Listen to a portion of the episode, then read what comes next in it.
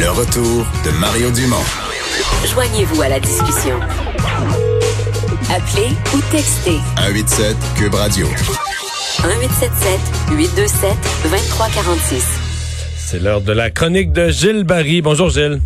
Bon après-midi, Mario. Alors, devant la, la crise économique, évidemment, euh, le gouvernement du Québec a dit que lui, il se gardait le rôle. Le fédéral faisait les opérations sauvetage. Le gouvernement du Québec gardait un peu plus le rôle dans la relance. Mais pour qu'il y ait une relance, j'ai l'impression qu'il va y avoir plusieurs joueurs qui vont devoir être sauvés. Hein. Puis même des groupes qu'on pensait solides comme Simon. Je sais pas si tu as vu l'entrevue avec Peter Simon Ouais, cette semaine qui disait il n'y a rien d'acquis, là. Non, non. Non.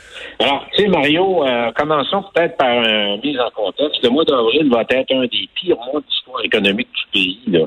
Recul et plongeon du PIB d'une façon euh, euh, sans précédent dans l'histoire. Puis un taux de chômage qui va monter en flèche, qui va dépasser 18 Ouais. Alors, pour les entreprises, Mario, c'est des semaines sans revenus, sans clients, des banques qui vont s'impatienter, qu'ils sont déjà, des secteurs qui vont être de plus en plus malmenés les autres, des actifs détruits, puis du capital anéanti. Alors, c'est une pandémie qui va provoquer la chute de beaucoup d'entreprises. Une bonne partie d'entre elles vont même fermer.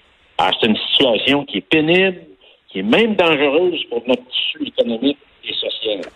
Je répète encore mon exemple, la vitesse de la, de la propagation de la maladie est égale à la vitesse de l'effondrement économique. Alors, chaque jour, il y a des mains qui se lèvent, des entrepreneurs qui ont mis leur vie là-dedans, leur labeur dans une entreprise pendant des années qui vont voir, à cause de cette pandémie-là, euh, leur année carrément mis à, à la poubelle d'un claquement de doigts. Et tous les secteurs, Mario, sauf exception, vont être affectés et touchés. Ouais. Ce qui, ce qui- Alors, ce qui soulève la question du sauvetage, jusqu'où, puis en fonction de quels critères un gouvernement débarque puis dit, ben ça au Québec, euh, tel secteur ou telle entreprise, c'est trop stratégique, c'est trop d'emplois directs et indirects, parce que souvent, euh, une grosse entreprise a plein de fournisseurs. Si on laisse tomber ça, c'est tout un pan de l'économie qui s'égrène. Oui. Alors, le gouvernement doit aider euh, qui et pourquoi, comme tu viens de le dire.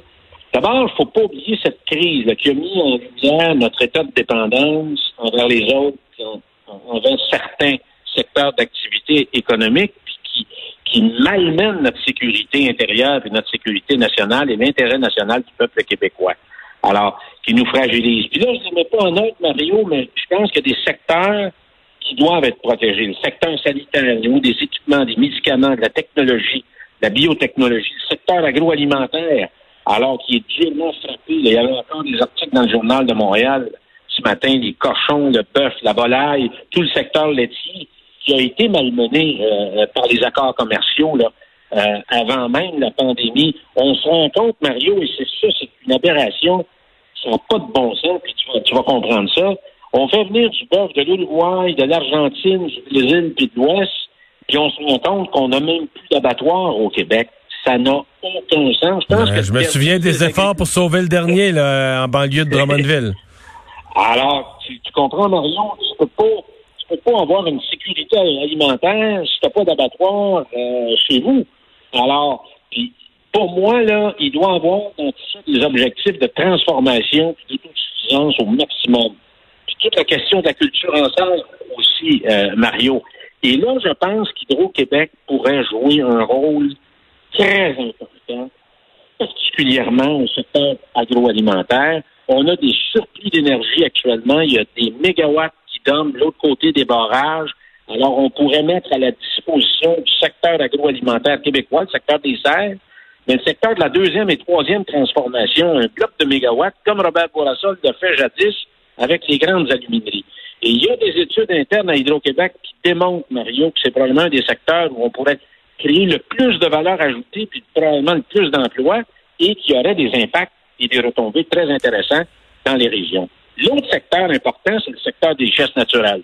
Moi, j'ai vu les Chinois s'emparer de ce secteur-là en Amérique latine. Ils ont commencé d'une façon très discrète chez nous.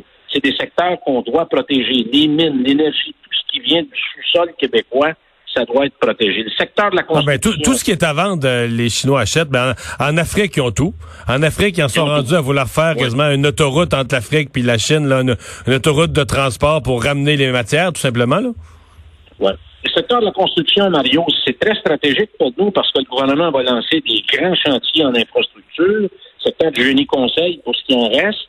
Alors, ça, c'est très important. Tout le secteur manufacturier, et là, il y a des grandes grappes là-dedans, mais il y a beaucoup de PME. Il ne faut pas oublier qu'au Québec, au-delà de 70% de la création d'emplois est générée par le- les petites et moyennes entreprises.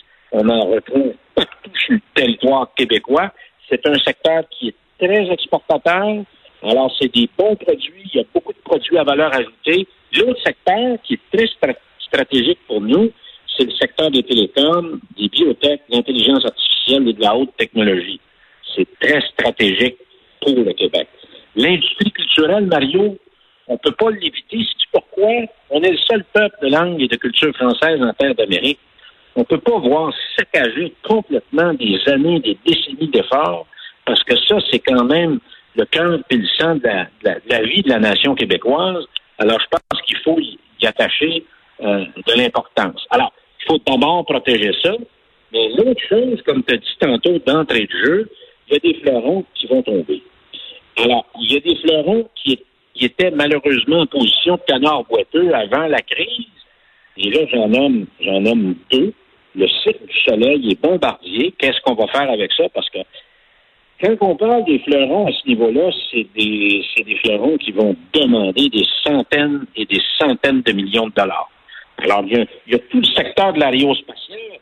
S'il y a une industrie dans le monde qui est frappée et qui va continuer à être frappée par la pandémie, c'est tout le secteur de l'aéronautique. On sait que Montréal est une plaque. Montréal, c'est pas juste bombardier dans le secteur de l'aérospatiale. C'est beaucoup, beaucoup, beaucoup, beaucoup d'autres entreprises. C'est beaucoup de sous-traitants. Mais maintenant, c'est devenu c'est Airbus. Hein? Airbus, c'est maintenant des usines dans la région de Montréal. Exactement. Mais il y a beaucoup d'autres sous-traitants aussi. Il y en a partout dans la grande région de Montréal. Qu'est-ce qu'on va faire avec ça? C'est, un secteur qui est très, très impacté.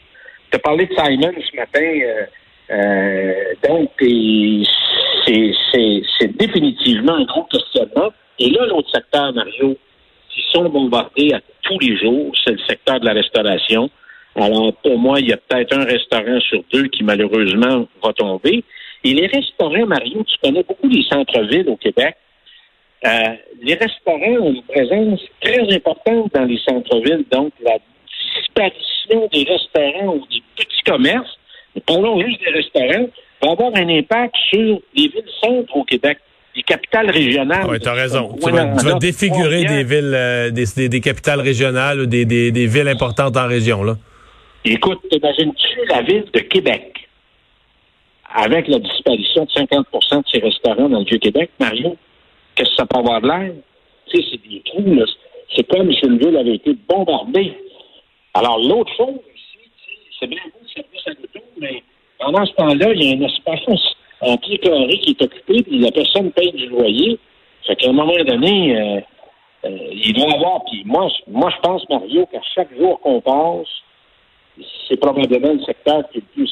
C'est le premier à avoir fermé, puis ça va être le dernier à rouvrir. Il y a des gros impacts. Même chose pour le secteur hôtelier.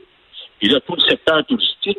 Alors, eux autres, ils mangent une volée et pas à peu près. Parce que normalement, dans un temps normal, Mario, là, les premiers, là, on aurait couru demain matin avec nos familles pour, aller où, là, avec une ouverture. Tout le monde aurait voulu revenir au restaurant, tu comprends? Et prendre une petite vacance, un, un, deux, trois jours dans un hôtel, se changer les idées. Mais là, c'est pas possible. Alors, tout ça va avoir un impact, Mario. On a déjà vu apparaître là des symptômes, un impact direct sur la situation financière des villes au Québec. Alors, que vont faire les villes? Ils vont se tourner vers le gouvernement. Donc, euh, tu sais, ça a tout, tout domino. Alors, euh, c'est jamais vu dans l'histoire économique. Et quand on dit un hétacombe économique, c'est une hétacombe économique. La seule réjouissance que je peux avoir, Mario, c'est que c'est le secteur privé, c'est très entre- entrepreneurial, les gens sont capables de se revirer, d'être créatifs. On, est un peuple d'exportateurs, notre dollar est faible, donc ça peut aider. Ça, ça peut euh, aider. ça Ouais. peut aider beaucoup. Et on a une équipe économique formée de Dubé, Gérard, Fitzgibbon et, et avec le premier ministre, c'est des gens que je qualifierais, pour reprendre une vieille expression d'André Cadier, de ceinture noire. Alors, leur expérience, leur expérience de toute une vie dans le secteur euh, des affaires, dans le secteur des entreprises, dans le secteur financier, va être mis à l'épreuve et ça probablement tout ça va nous aider. Alors, moi, j'ai l'impression, en tout cas, que ça, ça nous réconforte un peu plus en termes d'opérateurs et de soutien à ce secteur qui est en détresse, qui est confronté à un problème sans précédent dans notre histoire, à ce que j'ai vu comme opérateur euh, dans le secteur de la santé. Et Mario, ça nous renvoie tout ça en pleine face, une chose très importante. Les gens qui ont une sécurité d'emploi, les gens qui en ont pas Et dans le secteur, là, tout ce qu'on vient d'énumérer, c'est tous du monde qui n'ont pas de sécurité d'emploi. Mm -hmm. Si tu pas d'argent, la shop ferme. C'est sûr que la sécurité d'emploi du secteur public, on a découvert ou on a redécouvert la valeur de ça au cours des euh, dernières semaines. Ça va laisser une trace dans les décisions euh, futures. Merci beaucoup, Gilles. Merci. Au revoir, à bientôt. Bye bye.